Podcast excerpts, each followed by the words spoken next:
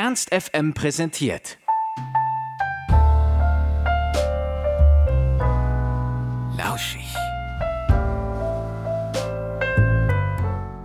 Uninteressiert, unpolitisch, unengagiert. Das Bild haben die meisten Erwachsenen von Jugendlichen. Doch jetzt scheint die junge Generation zum Vorreiter in der Gesellschaft zu werden. Mit Fridays for Future sind Schülerinnen und Studierende dem Rest der Gesellschaft in Umweltfragen um einiges voraus.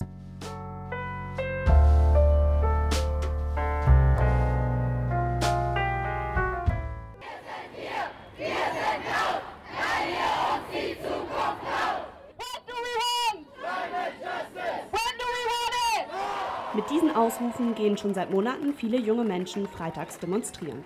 Rund 320.000 Menschen waren es alleine in Deutschland am Freitag vor der Europawahl. Die Schüler schwänzen bewusst die Schule, schnappen sich ihre Plakate und lassen ihrem Frust über die Klimapolitik auf den Straßen freien Lauf. Auch hier in Hannover. Wir tun das, weil die Erwachsenen in dieser Stadt vergessen haben, was Verantwortung heißt. Und wir tun das, weil wir nicht weiter zusehen wollen, wie Hannover versagt zu handeln. Die Demonstrierenden wollen damit die Politiker erreichen und sie aufwecken, die Ziele aus dem Pariser Abkommen doch endlich umzusetzen. Deshalb schalten sich viele Organisationen wie die BUND-Jugend oder die Grüne Jugend mit ein. Die Liste der Forderungen an die Politik ist lang. Hier einmal die wichtigsten. Das 1,5 Grad Ziel einhalten. Das heißt konkret, die Erderwärmung langfristig auf unter 1,5 Grad zu begrenzen. Die Menschenrechte verpflichtend für alle Staaten den Artikel 20a aus dem Grundgesetz einhalten. Was steht da drin? Umweltschutz. Und zwar so, dass auch zukünftige Generationen eine natürliche Lebensgrundlage haben. Netto Null. Das heißt, es wird nur so viel Treibhausgas ausgestoßen, wie zum Beispiel durch Pflanzen wieder aufgenommen werden kann. Ein Klimaschutzgesetz formulieren, verabschieden und einhalten. Lukas Held vom Landesvorstand der BUND Jugend Niedersachsen studiert Energietechnik an der Leibniz-Universität. Er weiß, was sich konkret ändern muss. Steuerung von Kohleverstromung bzw. Lockerung von oder Beenden von ähm, Steuerbegünstigungen, eine Fortführung der Förderung von Ausbau erneuerbarer Energien und natürlich eine CO2-Steuer.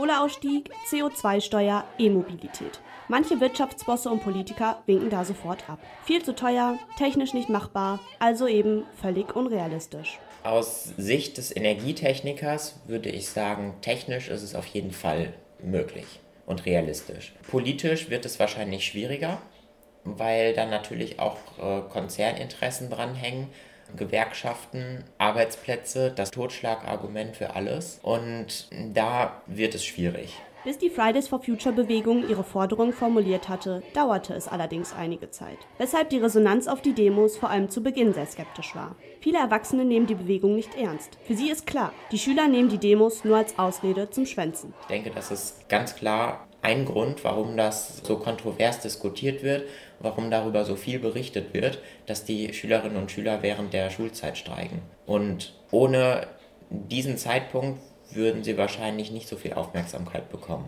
Und diese Aufmerksamkeit brauchen sie, denn das Ziel ist wichtig. Auch die Rechtsanwältin Fabricius Brandt stimmt Lukas zu. Sie ruft die Schüler bei der Kundgebung auf dem Tramplatz dazu auf, ihre Stimmen zu nutzen. In Artikel 7 Grundgesetz steht die Schulpflicht, aber nicht vergessen.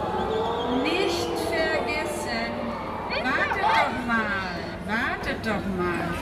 In Artikel 8 steht euer Grundrecht auf Demonstrationsfreiheit. Und ich.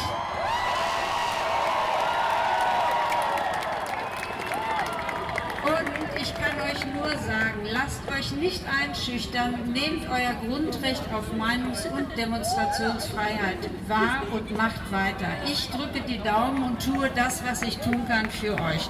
Die ältere Generation stellt sich ebenfalls hinter die Schüler. Die Organisation Omas gegen Rechts unterstützt die Jugendlichen regelmäßig auf ihren Demonstrationen.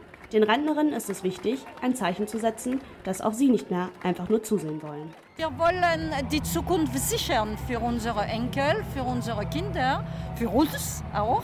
Und äh, wir wollen, dass dieses Klima gerettet wird. Ich wurde neulich gefragt, welche Player braucht es für den Klimaschutz? Und meine Antwort darauf ist ganz klar, alle. Wichtig ist nicht, was genau wir tun, sondern wichtig ist, dass wir anfangen und dass wir uns nicht gegenseitig zerfetzen, sondern dass wir alle zusammen jetzt etwas für unsere Welt tun. Was kann ich in meinem Alltag verändern, um den Klimawandel ein kleines bisschen vorzubeugen? Zu einem Ökostromanbieter wechseln. Das ist ganz einfach, geht auch oft schon als Mieter, es sei denn, man wohnt in einem Studentenwohnheim, da geht es leider nicht.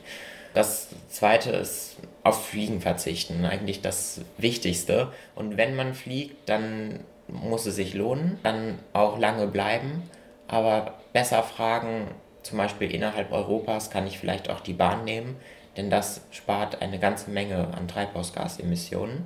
Dann der Klassiker natürlich kurze Strecken nicht mit dem Auto fahren, lange Strecken lieber mit der Bahn fahren als mit dem Auto und im Konsum einschränken. Bei jeder Kaufentscheidung fragen, brauche ich das wirklich? Was ist mir dieser Gegenstand wert? Welche Treibhausgasemissionen wurden dafür emittiert? Welche Energie, welches Wasser wurde dafür gebraucht? Und bringt mir das in meinem Leben einen Nutzen? Kann ich das vielleicht irgendwie gebraucht kaufen oder leihen? Denn ein Großteil aller Industrie arbeitet dafür, Gebrauchsgüter herzustellen.